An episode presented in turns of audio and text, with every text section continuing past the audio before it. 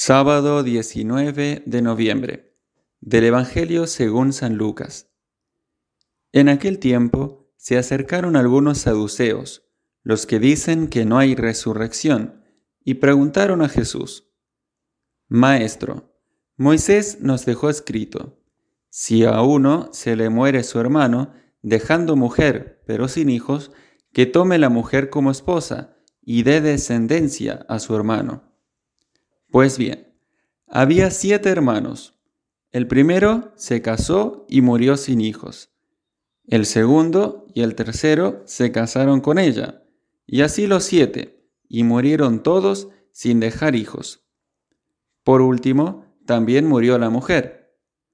Cuando llegue la resurrección, ¿de cuál de ellos será la mujer? Porque los siete la tuvieron como mujer.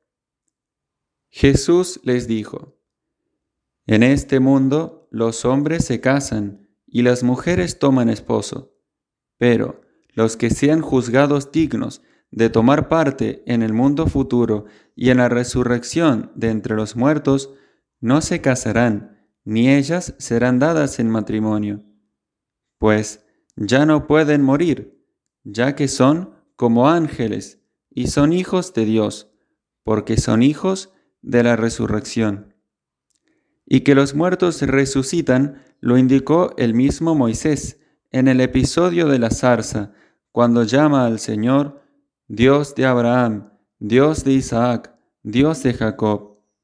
No es Dios de muertos, sino de vivos, porque para Él todos están vivos. Intervinieron unos escribas. Bien dicho, maestro y ya no se atrevían a hacerle más preguntas. Palabra del Señor. Uno de los grandes interrogantes que la humanidad se ha planteado a lo largo de todos los tiempos es precisamente el tema de la muerte. ¿Cómo comprender el fin de la existencia terrena y qué viene después de ella y cuál es el destino de los que ya han muerto? Esta cuestión solo se puede resolver, solo se puede iluminar a la luz de la fe, a la luz de la palabra de Dios, escuchar lo que Dios, que es el que vive eternamente, nos dice acerca de nuestra propia vida y de nuestra muerte. Por eso ha habido tantas opiniones y, y tantos errores alrededor de este tema. Uno de ellos es en el que habían caído estos saduceos que escuchamos hoy en el Evangelio que se acercan a Jesús. Ellos no creían en la resurrección final y en definitiva no aceptaban más que esta vida terrena, en la cual que, era la única para el hombre y no había más que esto. Por eso le plantean esta historia a Jesús un poco para burlarse de la resurrección. Y el Señor lo primero que hace es explicarles que en realidad la vida futura y la resurrección no es como nos la podríamos imaginar, simplemente una prolongación de esta vida terrena y un poquito de esto mismo, pero quizás mejorado. En realidad es algo totalmente distinto. Como dice San Pablo, ni el ojo vio, ni el oído yo, ni vino al pensamiento del hombre lo que Dios tiene preparado para los que lo aman. Es algo superior, es muchísimo mejor que todo lo que nos podamos imaginar. Por eso hay que abandonar esas categorías carnales o temporales que nos impiden comprender esa vida feliz que el Señor nos tiene preparados. Luego, un detalle muy importante del Evangelio de hoy es lo que dice casi al final el Señor, ¿no? Que Dios es un Dios de vivos y todos viven para Él. Es un Dios de vivo no un Dios de muertos. Y podríamos preguntarnos qué clase de vida o cómo, cómo vivir, o cuál es la vida que Dios nos da. Y vemos que hay como tres niveles, por así decir, de vida que Dios mismo nos ofrece.